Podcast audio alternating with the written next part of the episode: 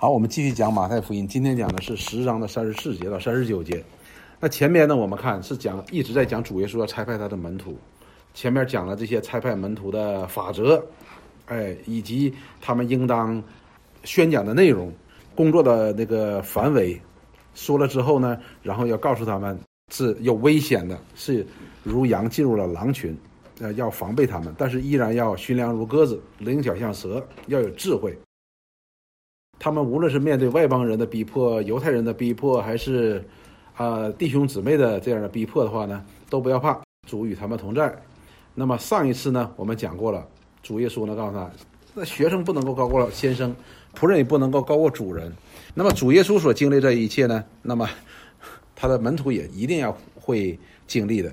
那么这些呢都不要惊奇，也不要怕，因为主耶稣给他用三个不要怕来表明呢，这真理是一定得胜的。抵挡者只能杀身体，我们最多顶多就是失去的是我们这个身体的生命，但是我们这个灵魂呢却保守在神的手里边。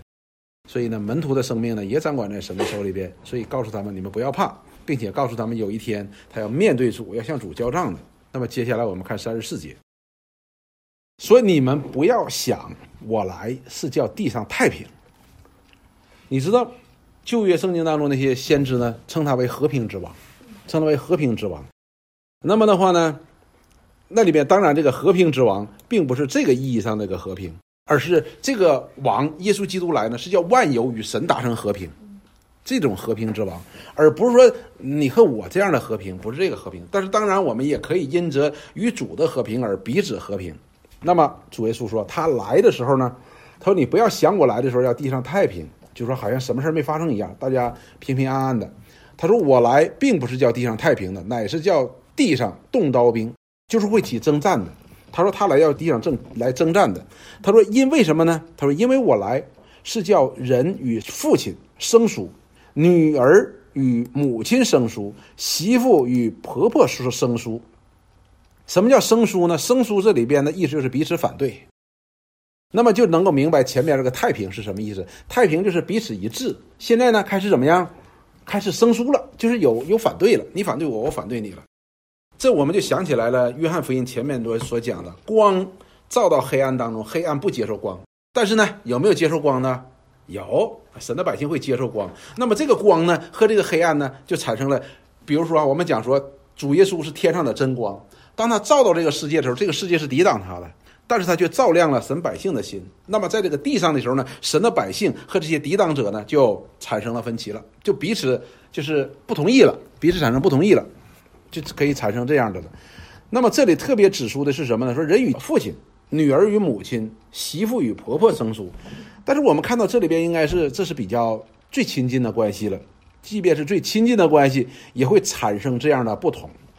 所以这里边他也要提出来，他也是在告诉这些被差派者，这些被差派者的时候呢，就是说你 你的家人可能都会反对你的啊，你你的家人可能都会反对你。第三十六节说，人的仇敌就是自己的家人，但是这里边讲到人的仇敌是自己的家人呢，不是说哎，我爸是我仇敌哈，你爸可能是基督徒的，你爸可能赞同你的，而这里讲到的是什么呢？实际呢讲到了我们最难办的，不单是我们自己，也是我们的亲人，这是最难办的，这是最难过的一关，会反对我们。我们在现实的生活当中，我们看到这样亲人反对呢，实际这是最难办的一件事情。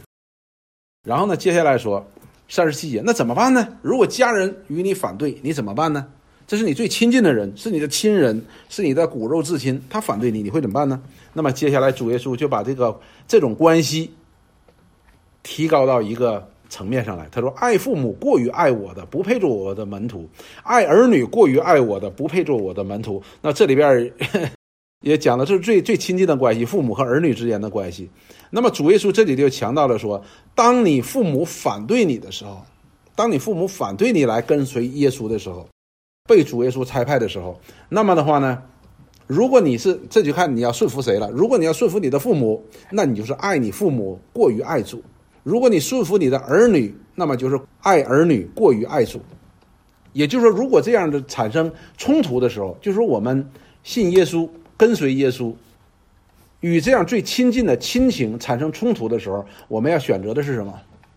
我们要选择的是要爱主。但是这里边我们要非常留心的一件事情，这是你说爱父母过于爱我的，并不是说你爱我了就不爱父母了，不是这个意思啊。说爱儿女的过于爱我的，不是说爱主就不爱儿女了，还是要爱，但是不能过，这是一个量的问题，这是个量的问题。这是量的问题啊，不是一个敌对的关系。说，呃，我爱这个神，那我就不爱父母了，因为我爱神嘛。因为现在呢，有这么一派人呢，他们觉得说你信耶稣了，你就得离开你的父母，抛弃的儿女，都是这样的。要结婚的，要离婚的，是这样子的。所以这个是错误的理解了这节经文。这节经文是什么呢？说圣经明明白白的告诉我们，我们要爱我们的父母，也要爱我们的儿女，甚至于在摩西十诫当中，其中的人与人之间的关系，第一诫就是要孝敬父母的。所以呢，那么这里边讲的是是不能够过于爱神，过于爱主，这是不可以的，你就不能做主的门徒了。因为门徒所要顺服的是谁呢？顺服主，门徒需要是顺服主。如果我们爱父母过于爱主的话，那我们有些事情我们就会顺服我们的父母。当然，这里边并不是说不顺服父母，而是当父母与主反对的时候，我们。爱父母过于爱主，我们就会顺服我们的父母。这样的话，你不能做门徒的，门徒就要完全顺服师傅的，这是没没有什么讲的。所以呢，这里边也讲到说，爱我们的儿女啊，有些时候我们也会爱我们的儿女的，也会如此的。那举个例子就知道了，就现在各个教会也都有的，特别到夏天的时候，你会看到，特别是在在下午聚会的，你会发现停车场里会有好多的孩子在车里睡觉，完边上父母搁那陪着，然后那边聚会已经开始了。这就叫爱儿女超过爱主。然后呢，三十八节他马上就说了，他说：“不背着他十字架跟从我的，也不配做我的门徒。”那么这一节经文呢，实际上和那个路加福音十四章里边呢讲的呢，基本上是一样的。路加福音十四章的二十六节呢，也也这样讲：“人到我这里来，若不爱我胜过爱自己的父母、妻子、儿女、弟兄。”姐妹和自己的性命就不能做我的门徒。那么性命这一部分呢，是包括在后边那节经文当中了。然后二十七节呢，路加福音十四章二十七节说：“凡不背着自己十架跟从我的，也不能做我的门徒。”路加福音用的是不能，而马太福音当中用的是不配，但是意思呢都是一个。那么这里就讲到说，要背着他的十字架要跟从我。如果不跟从的话呢，这样就 就不配做主的门徒，你也不能做主的门徒。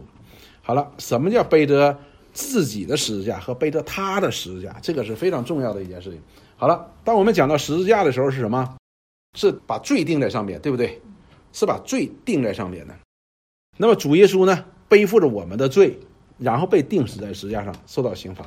同样的道理，那我们背我们的十字架，钉死的是什么呢？是我们自己的邪情私欲，就是拦阻我们不能跟从主的这一切，我们都要把它定在十字架，我们天天都要背负这一点的。你每个人呢，这个实价呢都是不一样的，每个实价都是不一样的，因为每一个人呢，在他的生命当中，他的软弱也好，或者他的私欲也好，在各个方面表现的不同的。有些人他的实价呢，可能是他常常会爱儿女过于爱爱主，这个呢，你不是把儿女钉在十字架上哈，不是这个意思，不是是把自己，因为我们爱儿女过于爱主，这个是不行的。那么比如说我们呃贪图名利。这也是我们的十字架了，影响我们跟主主的。那么这个呢，我们也要把它钉死在十字架上。那对于我们来说是不容易的，这个是非常非常不容易的一件事情。好了，那么我们要跟随主的时候呢，实际这里边换句话说呢，如果我们说的再明白一点呢，这个定把背起他的十字架跟从的意思，就是要舍己，就是舍己的意思。当你有己的意识出来的时候呢，你要把它定在十字架上。就是私欲啊！当我们私欲出来的时候，一定要定在十字架上。那么定死的，那么使我们可以跟从主。因此呢，我们就知道，在这节这句话讲完之后的话，在路加福音当中，他那里边就讲了。所以你要跟从主，你要计算代价，你能不能付上代价？付不上你就别跟，是这个意思。然后呢，到第三十九节，主耶稣就讲到了说，得着生命的将要失上生命，为我失上生命的将要得着生命。那么这个跟路加福音那个讲的就是一样的，就是怎么说？他说爱主要超过爱自己的性命。那么这里边马太福音当中讲的是什么呢？说得到生命的将要失上生命，什么意思呢？就是为了保全我们生命的这样的人，怎么样？你你会你一定会失去生命的。但是同时呢，我们如果为主失掉了我们的生命的话呢，我们将得到生命。这节经文回应的是哪一节经文呢？就是前边讲到了说，那只能杀身体不能杀灵魂的，你们不要怕他。但是唯有那能把身体和灵魂都灭在地狱里的，你正要怕他。所以这里告诉我们说什么呢？那些人只不过是能够什么拿走我们的生命，拿着我们的生命。如果我们想保全这个生命，那我们唯一能做的事情就是妥协真理，来换取我们的生命。那这样的人呢，你就将要失去生命，得不到这永生了，因为我们表达了我们的不信。但是同时，我们若不怕这些只能杀身体的人呢？或者说，我们因为主的缘故失上了这个生命呢，那我们就将得到生命。所以这是与前边杀身体不能杀灵魂的那做对照的。我们失去这个肉体生命呢，却得到一个永恒的生命。如果我们失去一个，当然不是每个人。实际上呢，有有时候呢，我们去想的时候呢，不是每个人都配去殉道的，因为我们要要要我们面对殉道的时候，我们很可能我们就叛变了，成叛徒了。而我们这个肉体的生命呢，我们要清楚的认识一件事情，就是我们这个肉体的生命，即便我们不为主去丧失掉，我们最后呢也会死掉，是不是？这个你你你为不为主，你最后都要死的。就好像希伯来书第九章二十七节说，按照命定，人人都有一死，但是这死呢并没有结束，有什么审判？这才是重要的。所以主耶稣在这里说，为了他失丧生命的，将要得到生命。而因为什么呢？那这样的人为什么他就可以得到生命呢？因为为主而殉道的这样的人，是为真理失丧生命的人，这样的人是有永永生的，这样人是有永生的。所以呢，这里边让我们看到，实际呢，这里主耶稣讲个很大很大的一个智慧，就是我们的生命，我们这个肉体的生命终将是留不住的，你无论如何你都是留不住的。但是呢，如果我们为了保存这个生命，使它能够得到苟延残喘的延续的话呢，那我们很可能就将失去永生的。因此呢，我们如果轻看我们这必失去的生命的时候呢，跟随他呢，我们反而会得到那真正的生命。所以这是一个很重要的。我记得有一本书啊，有一个那个电影啊，那个电影以前是本书叫《荣耀之门》，那里边讲到的那个作者呀，他就讲讲到了这样的话。他说：“一个人如果懂得用必失去的东西去换取那不能失去的东西，这个人是聪明的。就像我们的生命，你你你一定会失去的。你无论怎么保守，无论吃什么仙丹，都会失去的。但是我们却可以利用这个有限的生命，可以什么去换取那永恒的生命。所以这样的人是聪明的。好，那么我们看哈，今天我们就讲这几节经文。那么讲这几节经文呢，跟前面是连在一起的哈。我们连在一起去思想。”那么主耶稣首先提到了说，哎，他来了是怎么样呢？他要把人分开的，信和不信的，而信的和不信的呢，会产生互相反对的。以前的时候是所有人都在黑暗当中，所有的人都在这个罪恶当中，那大家没有彼此反对。但是当真理的光来的时候呢，哎，这彼此就开始产生纷争了，就产生纷争了。而且呢，主耶稣讲到了说，那连自己的家人最亲近的这种。关系都可能产生这样的纷争的，那外人就不要讲了。那么面对这样的纷争的时候，应该怎么办呢？要爱神。他说不要过于爱他，那意思就是要要最爱他。所以这是我们每一个被差派者、每一个重生得救的人的一个最高的原则，就是我们最高的就是什么？就是爱神，最高的就是爱神。但是这里边爱神，并不是说我们就可以不爱我的家人、不爱我的朋友、不爱。我的同事不是这个意思。后边呢，主耶稣实际上呢是讲到这个事情的。我们如果不爱神，我们就不能爱人，对不对？如果我们不爱神，我们就不知道如何去爱人。所以恰恰相反，我们正是因为最爱神，我们才更加懂得如何的爱我们的父亲、母亲、儿女、妻子、丈夫。所以主耶稣在这里让我们最爱他。并不是要剥夺我们爱别人的权利，不是的，而是让我们能够用真理去爱，爱别人。好了，那么在这个过程当中，在这个反对的过程当中，首先你要尽心尽力的去爱神。但是当我们尽心尽力去爱神的时候呢，就会发现呢，我们是有好多的事情我们做不到的。那么我们要背起我们的十字架，背起我们的十字架，就是当我们面对我们生命当中这些软弱，拦住我们去跟随主的，拦住我们去爱主的呢，我们要把它钉死在十字架上，钉死在十字架上，使我们可以跟从主。然后第三十九节就讲到了说，实际上我们的生命都已经钉在十字架上了。他讲说，你要得到生命，你必丧掉生命；为我世上生命的，必要得到生命。所以这是一个很重要的一个法则。我们如何看待生命？我们为了保全肉身的肉体的生命的话，那么我们将失去永生的。什么意思呢？那就是我们要向这个世界去妥协。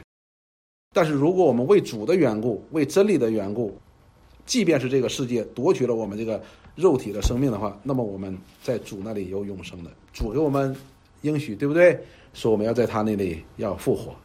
好，那么我们看就这几节经文，我们跟前面要连着看哈。我们学到了什么呢？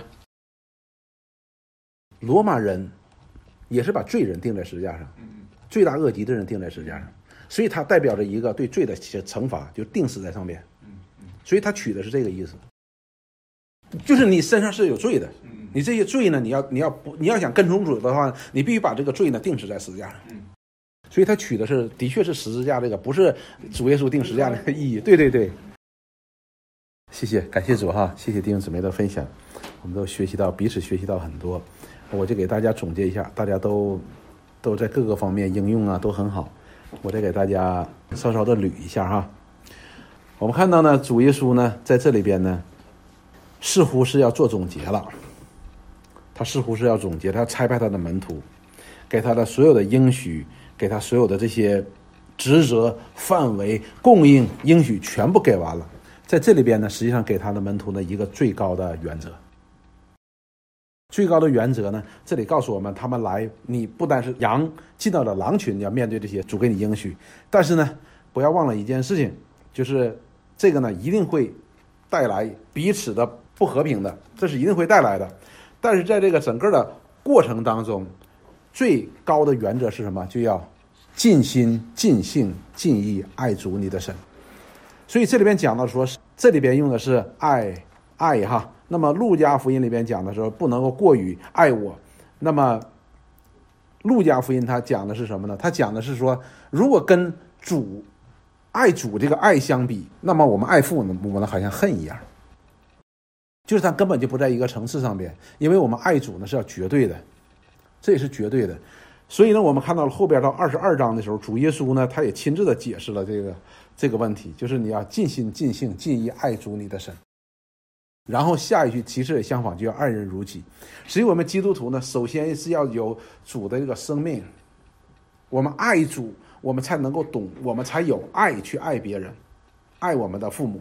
实际我们现在今天，如果和主要求于我们对我们父母的爱，和今天我们对我们父母的爱呢，这是我们简直是恨我们的父母，这差得太远了。但是当我们去爱主的时候，我们才能够明白我们怎么去爱父母，不但有爱，而且呢，也去怎么爱他。不单是包括我们的父母、我们的儿女，也包括我们周围的每一个人。因为我们从前对他们爱呢，都是出自于我们肉体的，都出自于我们私欲的，是这样子的，出于我们个人为中心的。而当一个门徒被差派出去做他福音的使者的时候呢，他就要以主为中心。如果我们去的话，我们不可能爱仇敌；但是当主耶稣差派人去的时候，你就可以去爱仇敌。他命令我们爱仇敌，同时他也把我们能够爱仇敌的爱呢给我们。为什么呢？因为作为被主耶稣差派的福音的使者，他所传达的福音是什么？就是一个爱的福音，就是一个爱的福音哈，就是一个和平的福音、平安的福音，对吧？前面讲到和平的福音是劝人悔改、与神和好的这样一个福音。当我们与神和好的时候，你知道罪恶在我们里边就没有权势的。所以这才是真正的一个爱人。所以呢，这些所有的这些门徒，他们必须要抱定一件事情，就是你要爱神、爱主、爱主呢，我们才能够完全的顺服。但是呢，我们做不到。所以主耶稣说：“你们一定会要背一个十字架，是你们自己的没十字架的。”就是当有些东西一定会，我们的亲情也好。我们呢自己里边的私欲也好，一定会拦住我们跟随主的，一定会拦住我们尽心尽性尽意爱主我们的神的，一定会的。那么这个时候呢，我们要背起我们的十字架，要把这些我们这些性情呢，要把它拦住我们跟随主的性情呢，我们要把它钉死在十字架上，像罪一样把它钉上面，这样我们才能够跟随主。而至于到最后的时候，三十九节说什么呢？我们甚至于要把我们的有生命都要定在上面。爱主的时候，即便是我们的，哪怕是我们的生命拦阻了，那么我们也要宁可舍去这个生命，因为主给我们的这个应许是我们一定会得到生命。所以呢，我们看到这个主耶稣差派他们是给他们一个，这是一个最高的原则。前边的呢那些呢都是非常具体的，非常具体的。那么在这里边的话呢，如果我们应用呢也是很具体的，但是呢从原则角度上来讲呢，这是最高的原则。所以，我们今天作为每一个基督徒，最高的原则就是要尽心尽意尽力的爱主，然后我们爱人如己，这都包含在这当中。当我们去尽心尽意爱主的时候，我们里边有爱，我们才能去爱别人；我们里边有真理，我们才能够向人传扬真理，对吧？我们才能够把这个律法的真意传出来，而不是单单的传律法，你不可以这样，不可以那样。那么呢，如果我们跟前边联系在一起呢？这也是门徒们在传扬福音的过程当中，或者被差派的过程当中，他们面对的所有的征战。这个征战不单包括外在的，也包括内在的一个总的法则。这是个总的法则，就是要把神把主永远摆在第一位。那么由此前边主给我们的那一切的应许才有效。我们不把主的应许放在前边，那么主对我们的应许呢都是无效的，这是很有意思的。这是我们今天基督徒很多时候我们要面对的一个问题，就是我们不想顺服主，但是我们又想从主那里得到主所应许的祝福，这个这个不太可能的事情，这这是很有意思的。所以你看，当旧约圣经当中，我们特别是读那个民数记也好，或者我们读生命记也好，耶和华神都跟摩西讲的很清楚，告诉以色列人，你们。进到迦南地之后，你们如果谨守遵行耶和华神的律例典章，那么天就为你效力，地也为你效力，五谷也为你效力，对不对？那鱼也为你效力，那牛也给你效力，牛都不掉崽子的。但是如果你们进去了，你们随从了那本地人的恶俗，你不遵从耶和华神的律例典章，你向他们学习那些恶俗的时候，啊，天也不为你效力，地也不为你效力，最后的时候呢，怎么样？那片地要把你们吐出去。所以这个是很有意思的一件事。所以门徒呢也是如此的。差派主义者最高的原则就是对主的绝对的顺服。那么，主耶稣在前面所应许的那一切的事情，必与每个门徒同在。他的保护、他的带领、他的供应，是吧？他所赐的智慧、他所赐的力量，哎，全都与这门徒同在的。这是我们今天的基督徒特别特别需要学的，特别需要学的。因为现在有很多的时候呢，我们会把一些就是社会当中的这些世俗的法则呢，把它引到我们的真理当中，实际对我们影响很大的。你比如说举个例子哈，我就听过这样的，我们在上基督教伦理课的时候，他就讲到了说，基督徒什么时候可以撒谎？这个问题有些时候都是很奇怪的。说基督徒什么时候可以撒谎？他的答案是：当你的生命受到威胁的时候，你可以撒谎。你你有没有看到？所以现在呢，就是世俗当中所带来的这些影响呢，对我们的信仰的影响是很大的，是蛮大的。所以我们这个呢，我们需要坚定的。真言书十四章十二节说：“有一条路，人以为正，至终为死亡之路。”人呢都有随众的心态，但是主呢告诉我们在前面七章告诉我们要走的是什么？进窄门，要走走窄路，走小路。那个路呢是窄的。但是大部分人都是走的是宽路，但是宽路的引到的是灭亡，而这窄路呢，走到的是什么呢？人也少，进去的是少的，这些人是引到永生的。那同时呢，我们又看到了哈，讲到了说爱，生命记六章的时候呢，六章三节到五节呢，那里就讲到说以色列呀，你要听第四节，六章四节生命记，耶和华我们的神是独一的主，你要尽心尽性尽力。爱耶和华你的神。那么第三节就告诉我们为什么要这么做呢？为的是你要在那流奶与蜜之地得福。所以神让人顺服他，他并不是想辖制人，他是要祝福人，这是非常重要的。那么马太福音二十二章的时候呢，主耶稣实际上就解释了这条诫命。二十二章的三十六节到四十节说：“夫子，律法上的诫命哪一条最大呢？”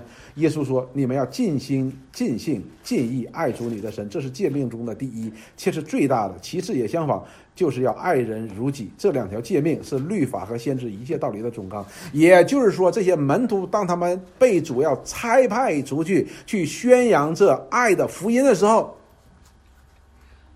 他必须首先要爱主。你不爱主。”这真理的福音，这爱的福音，你也传不好的，那效果也出不来的。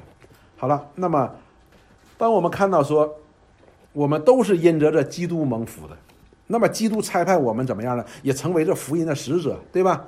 神跟亚伯拉罕立约的时候，讲到你那个后裔要使地上万族蒙福，而地上万族蒙福是借着谁呢？借着他的门徒，就是我们呐，对不对？这个呃，以佛所书，Michael 都跟我们讲了，是不是？他说：“这是个不可思议的事情。基督因为有我们而得荣耀。那么在启示录当中呢，讲到了第二章，讲到了士美拿教会的时候呢，主给士美拿教会所写的信当中呢，他就讲到了说什么呢？第二章的第八节，启示录第二章的八节说：你要写信给士美拿的教会使者说，那首先的、幕后的、死过又活的说，就是耶稣基督。他说。”我知道你的患难，你的贫穷，也知道那自称是犹太人说所说的毁谤的话，其实他们不是犹太人，那是乃是撒旦议会的。看，跟主耶稣差派他的门徒所要面临的光景是一样的。所以主耶稣说：“我知道，我知道你们有这些事情，一定要发生的。”那么第十节说：“你将要受的苦，你不用怕，魔鬼要把你们中间几个人下在监里，叫你们被试炼，你们必受患难时日。”看到了，主耶稣都知道的这一切，就是门徒们所要面对的一切，他都是知道的。他们所要受的苦都知道的。那么前面我们看到第十章的时候，主耶稣给他们一系列的应许，你们不要怕，我已经胜了这些，这个都都给给他们讲好了。那么启示录当中怎么说呢？启示录说，你勿要至死忠心，我就赐给你那生命的冠冕。所以至死忠心的意思就是什么呢？就是那上吊生命的。为我上吊生命的，将要得到生命，就是这个意思。所以弟兄姊妹，我们今天呢，看到这一段经文的时候呢，我们不单看到了这种的原则，就是神，我们的主耶稣，他不但差派我们，他也保守我们，也带领我们，但是我们永远要把他摆在第一位，这是核心的部分的。否则的话，我们传扬这个福音的话呢，就不能够把这爱人，能够使人。回转归向主，与神能够成就和平的这样的福音，能够真正的传达出来，这是很重要的一件事情。哪怕我们为此失去生命，那么主说到那一日，你必与我一同从死里复活，我就赐你那永远的生命，并且赐你荣耀。